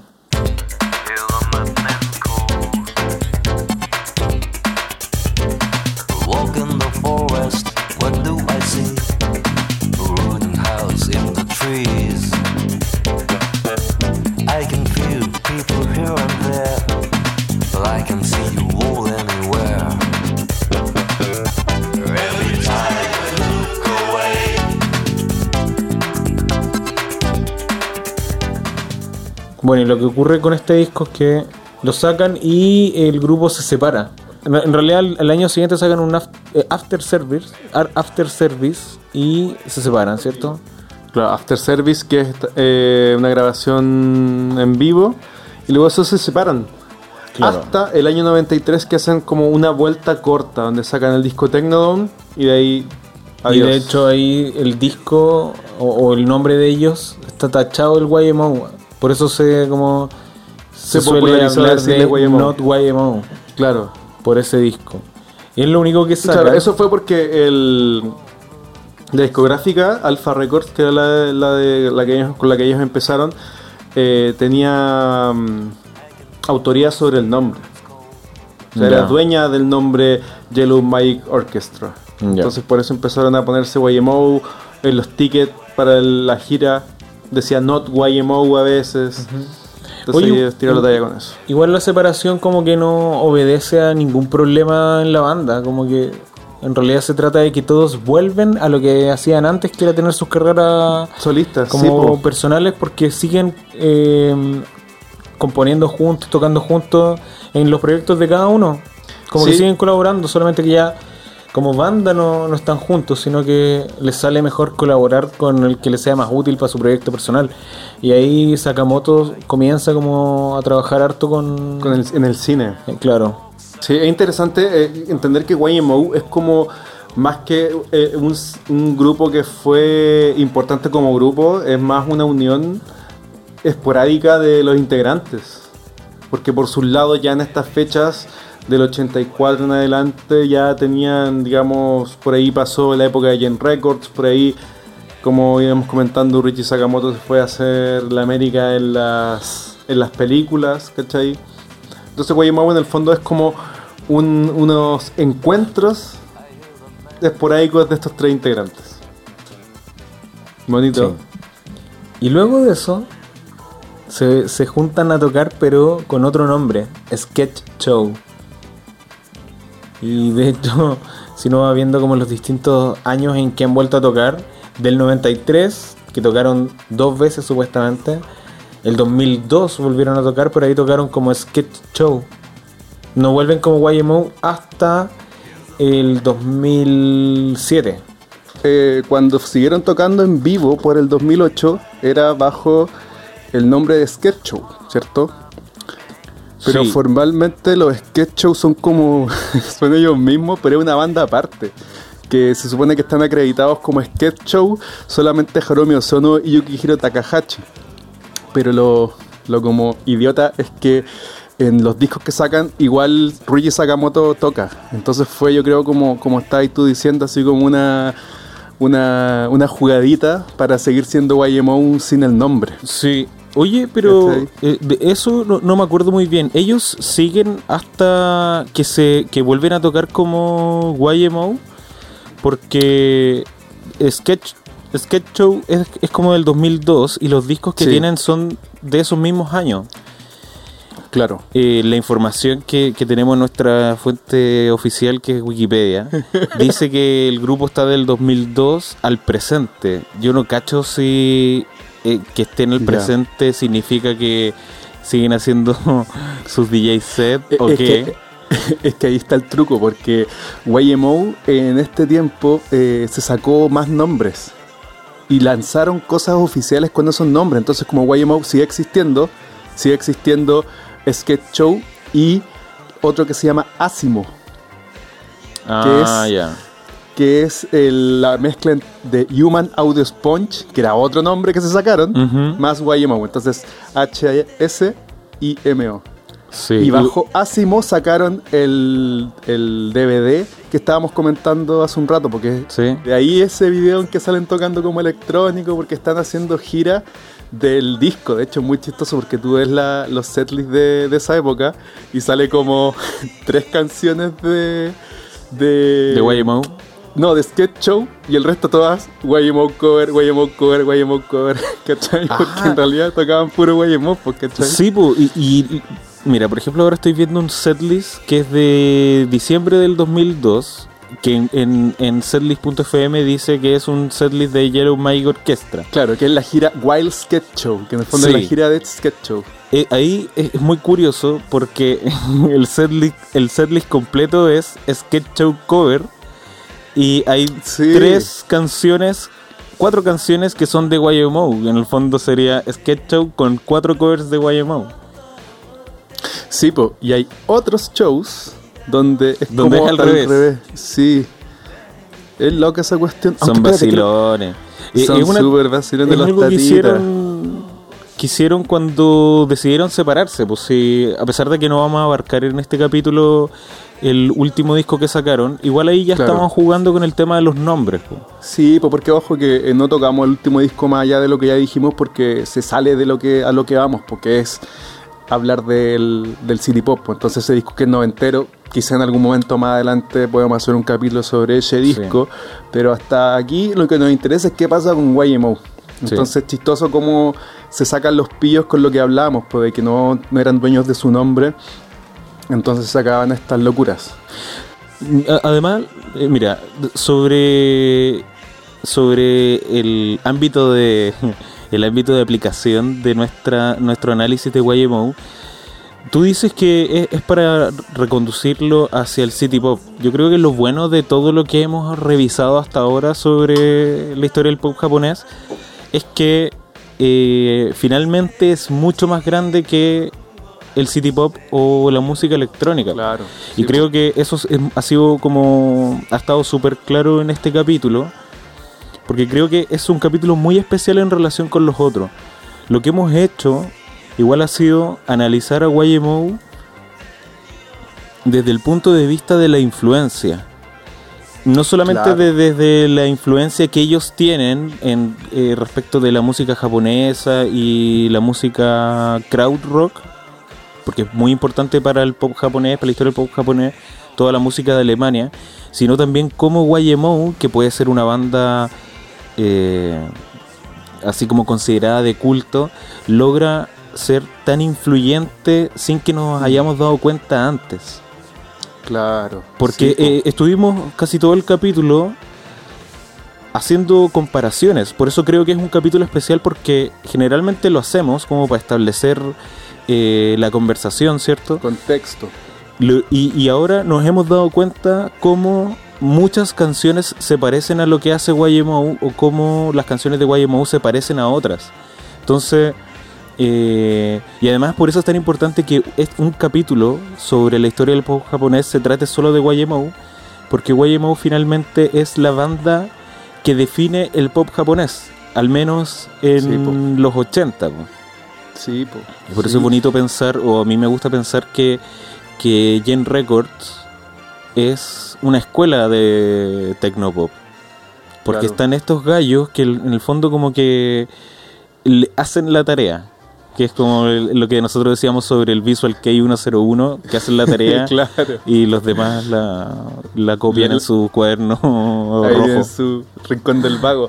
Sí, pues, de, de hecho, como país cerrando ya la historia de YMO, ahora que estamos aprovechando de, de- de que estamos nombrando los últimos como vestigios a nivel de los nombres, quería comentar algo muy chiquitito sobre el primer disco de Sketch Show que se llama Audio Sponge, Ya. que es como así electrónico y más loquillo.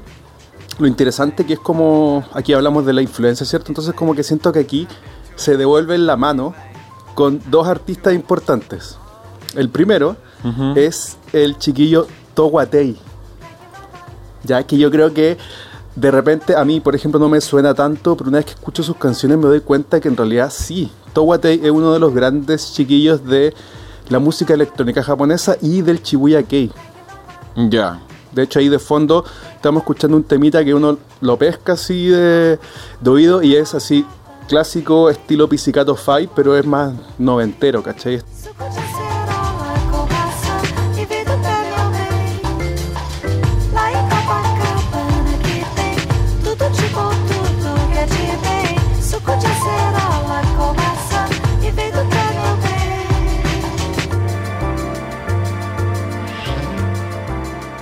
Este loco formó como su, su carrera en base a la electrónica, el house, el Kei, etc. Ya. Y otro artista importante que participó en el disco, ah, ojo, Towatei es el productor. ¿Cachai? Onda, lo produjo. Un cabra así como, digamos, que, era chico, era un niño cuando Guaymau estaba activo. Les produjo el disco, entonces qué interesante y bonito de haber sido como esa experiencia, así como que le produje un disco a los de Pitch Mode, ¿cachai? Claro. Una cosa así. Y la persona que hizo la, eh, la masterización, o sea que también trabajó en la producción, Yuka Onda. ¿Qué tal así? Quizás no Buena te onda. suene el nombre, la buena onda, pero ella es una de las Sibomato, Ya. otro grupo importante del Shibuya Kei, pero gringo, ¿cachai? Porque las Sibomato, ¿te acordás de Sibomato? No, la verdad. Ya mira, te, voy- te voy a mandar y vaya a cachar al toque.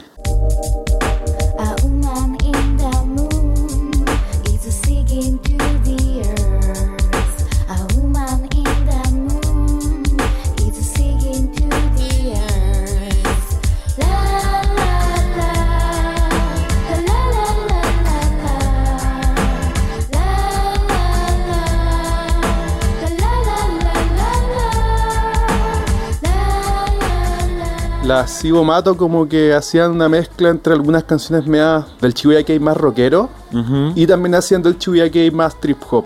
Acordémonos que el Shibuya Kei es como más que un género musical, es como una corriente, es como un... ¿Cómo decirlo? Es un movimiento más complejo. Es un movimiento. es- que sabéis que, ¿por qué es un movimiento? Porque eh, genera distintos tipos de escenas. Puede ser una gran escena, aun- aunque también nosotros al principio lo veíamos como una dimensión del pop japonés. Y creo que también esa va a ser la línea que vamos a ir siguiendo cuando eh, continuemos con, con la historia del city pop.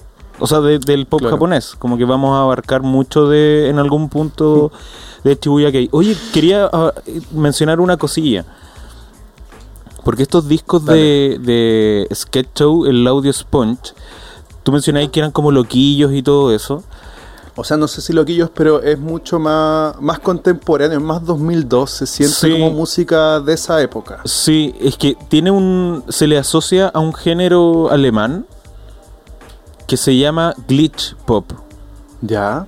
Y el glitch pop es eh, un género de música electrónica que tiene muchos ruiditos de, de artefactos electrónicos, po, así como, Ah, como los- ruidos de los circuitos, ¿cachai? Claro. Que es como algo muy del post-industrial qui- quizá. Como- sí, te entiendo. Como por ejemplo esos sonidos que están de fondo en la canción Reptile de Nine Inch Nails, por ejemplo. Claro. Que suena como si fuese, no sé, como el sonido de una metralleta o el sonido como de, de herramientas. Claro, Pero- algo como externo de- al, al sonido musical. Sí. Y ese es el glitch. Ese es el, ese es el género de música electrónica glitch, que es noventero alemán. Ya, perfecto. Y en este sentido, en el sentido de sketch show, es pop de ese sentido. También se le llama clicks and cuts, que, que también es como lleno de sampleos y la idea es como el, so- Ah, el sonido de, de las cosas electrónicas, como el, sonido que podría tener, por ejemplo, un cassette que está fallado o un CD que está rayado, ¿cachai? Claro, oye, es muy bacán eso porque sabéis que ese tema del glitch pop, ahora que estoy cachando como más o menos la estética, lo tiene mucho el Shibuya Kei, especialmente en sus estilos más breakbeat. ¿Cachai? El breakbeat Una cosa que es como, que es como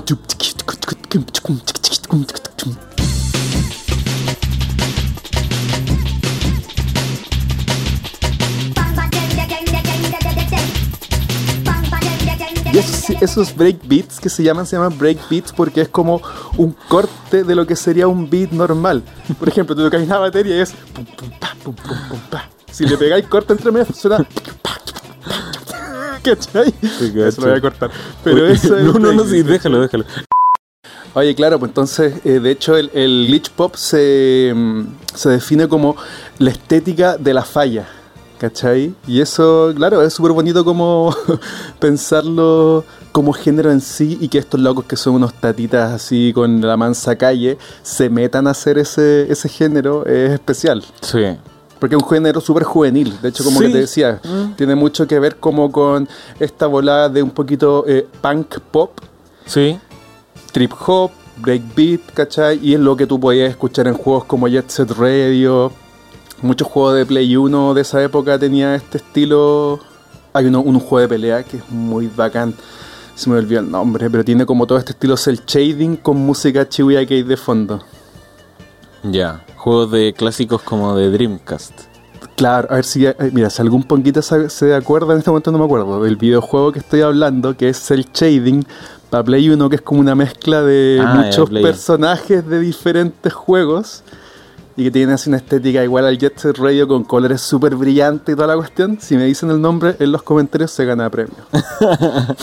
y todavía nos falta la carta astral de Ozono. sí, pues, todavía no la, no la mandan.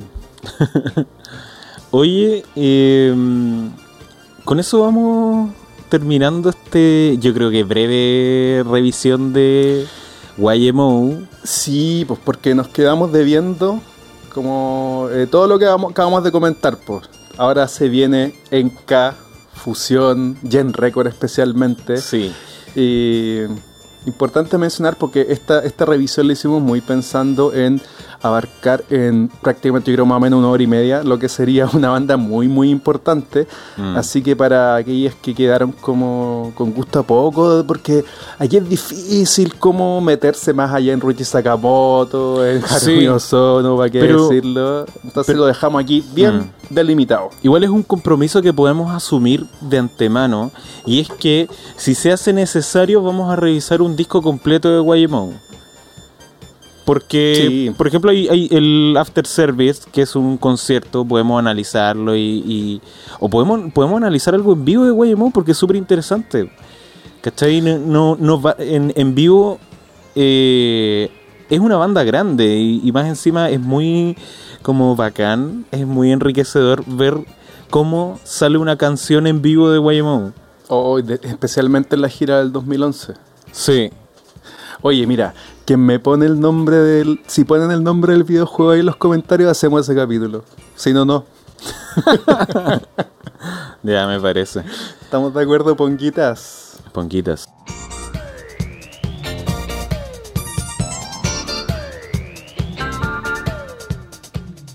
Oye, eh, sobre el futuro de esta serie, yo estoy feliz de que, de que esté saliendo por fin este, o sea, que estemos ya... Contamos un poco ¿no? qué pasó con este capítulo, ¿no? Para como, ¿por qué hablamos del verano y por qué terminamos en otro momento?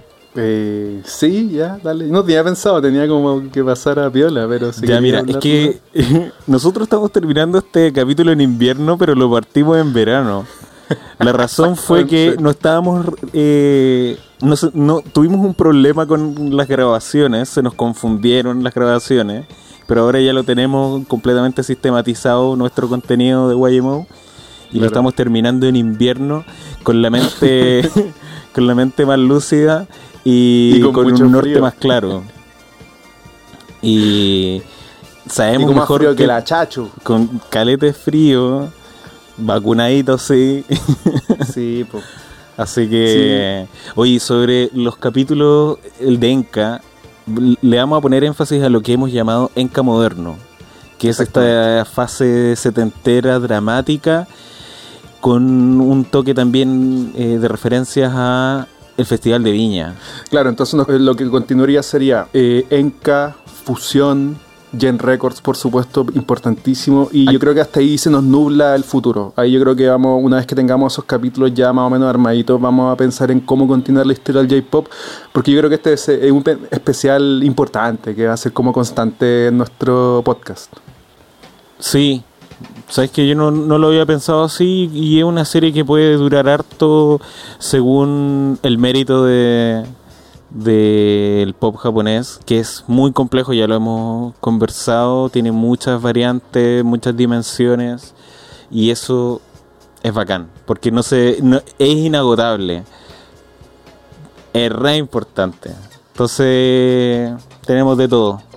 Entonces, Ponguitas, eh, recomendamos escuchar el capítulo 1 del J-Pop, capítulo 2, capítulo 3, eh, material complementario, por supuesto, el de Miharu Kochi, el de Yun Tokawa, que ese es un Ah, sí. que deben Sí. darle amor, escúchenlo porfa todo, yo creo que eso está académico, eso está para material universitario.